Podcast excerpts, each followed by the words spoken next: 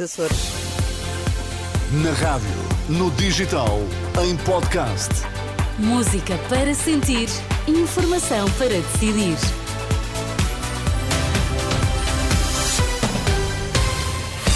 Está na Renascença uma ótima semana. Olá, Sérgio Costa. Bom dia, Ana. Bom dia. O que é que marca a atualidade nesta segunda-feira? Um plano de emergência para a saúde, redução fiscal para jovens, propostas da AD em análise nesta edição. Jorge Moreira da Silva alerta para catástrofe sem precedentes em Gaza. Então, e no desporto nesta manhã, Rui Viegas, bom dia. Olá, viva, bom dia. Acabou há minutos a aventura australiana de Nuno Borges. Oh, são as notícias das 7. Está na Renascença, estão 7 graus em Lisboa, estão 12 no Porto, estão 10 em Faro. Vamos lá. A edição de Sérgio Costa. Para acabar com as listas de espera, se for eleito Primeiro-Ministro, Luís Montenegro promete um plano de emergência para o SNS. Em causa estão vouchers para consultas ou cirurgias no privado, quando o tempo máximo de resposta for ultrapassado. O líder do PSD diz que a medida pode avançar em dois meses de governo, proposta anunciada na convenção da AD deste domingo, que vai estar em destaque com análise esta manhã aqui na Renascença. Entretanto, ainda no plano político, Mariana Vieira da Silva, cabeça de lista socialista por Lisboa, Ana Catarina Mendes por Setúbal, Alexandra Leitão encabeça a lista de candidatos a deputados em Santarém, nomes já confirmados à Renascença por fonte oficial do PS. A Comissão Política Nacional do Partido Socialista reúne-se na terça-feira para aprovar a versão final das listas de candidatos a deputados nas eleições de 10 de março.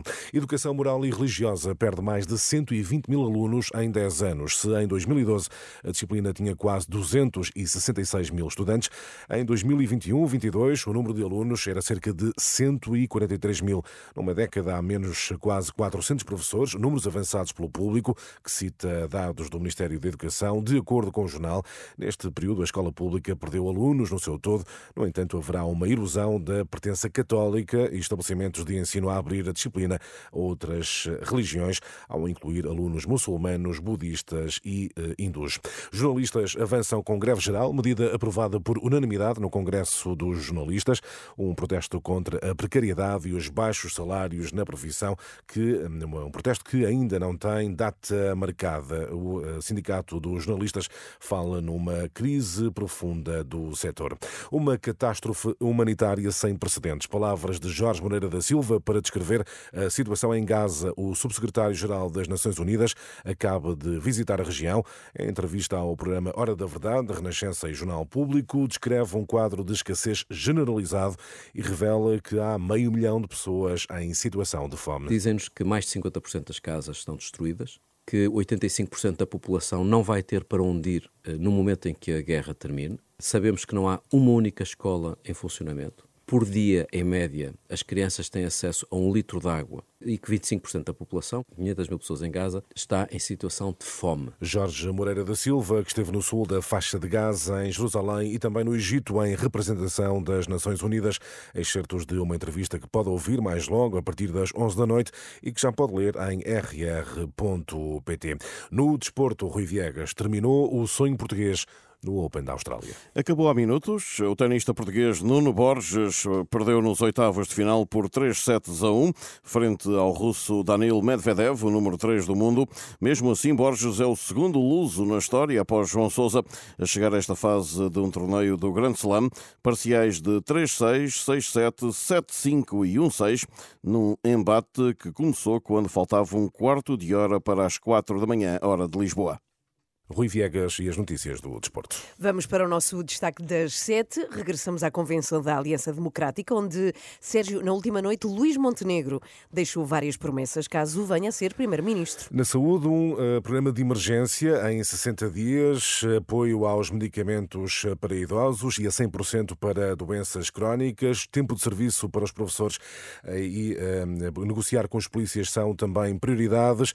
Manuela Pires seguiu atentamente a convenção da AD. No final da convenção, Luís Montenegro anunciou que, se for governo, em 60 dias tem pronto um programa de emergência na saúde para encurtar o tempo de espera para consultas e cirurgias. E se isso não acontecer. Sempre que esse tempo que está definido for ultrapassado uma hora, o utente recebe o voucher para escolher o prestador de serviço e para ir à procura da resposta que o Estado não conseguiu garantir. É um plano para ser executado em dois anos. O líder do PSD quer envolver os privados na saúde e, logo nos primeiros dias, negociar com os polícias. Vai encetar logo de início negociações com os representantes sindicais, a valorização do seu estatuto, não só remuneratório, mas também das condições do exercício da respectiva atividade. Montenegro não adianta qualquer valor,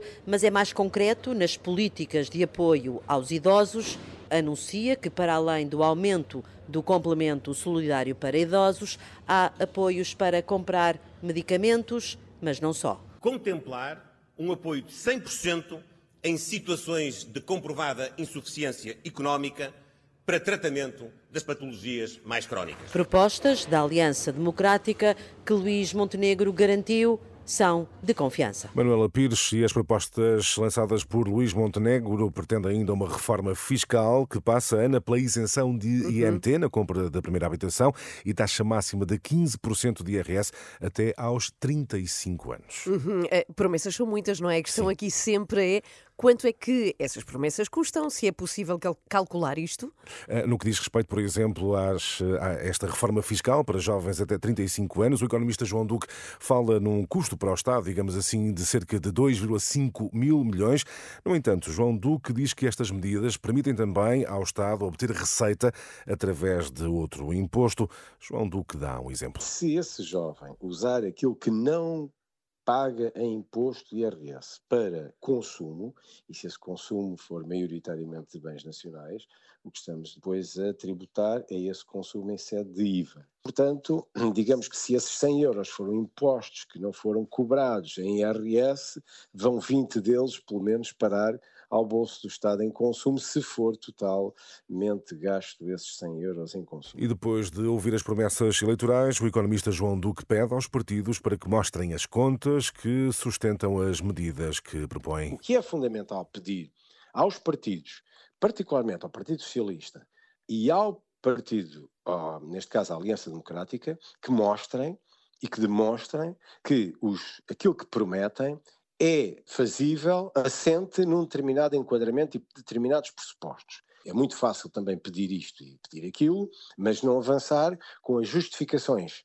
económicas para sustentar aquilo que pedem. O economista João Duque em declarações a Fátima Casanova. E a fechar, por falar em contas, vamos então ao clássico das segundas-feiras. Abastecer o carro esta segunda-feira sai mais caro. Os preços são atualizados em 2 cêntimos no gasóleo e também na gasolina. Fiquei agora desapontada. Há muitas semanas que estava a descer. Mas não foi comigo, foi com, com a- o, a- Claro, o não é contigo, não do- tu. com o preço dos Contigo combustíveis. nunca, Sérgio. Ah, muito bem. Até já. já. 7 horas 8 minutos. Vamos contar-lhe como está o trânsito já.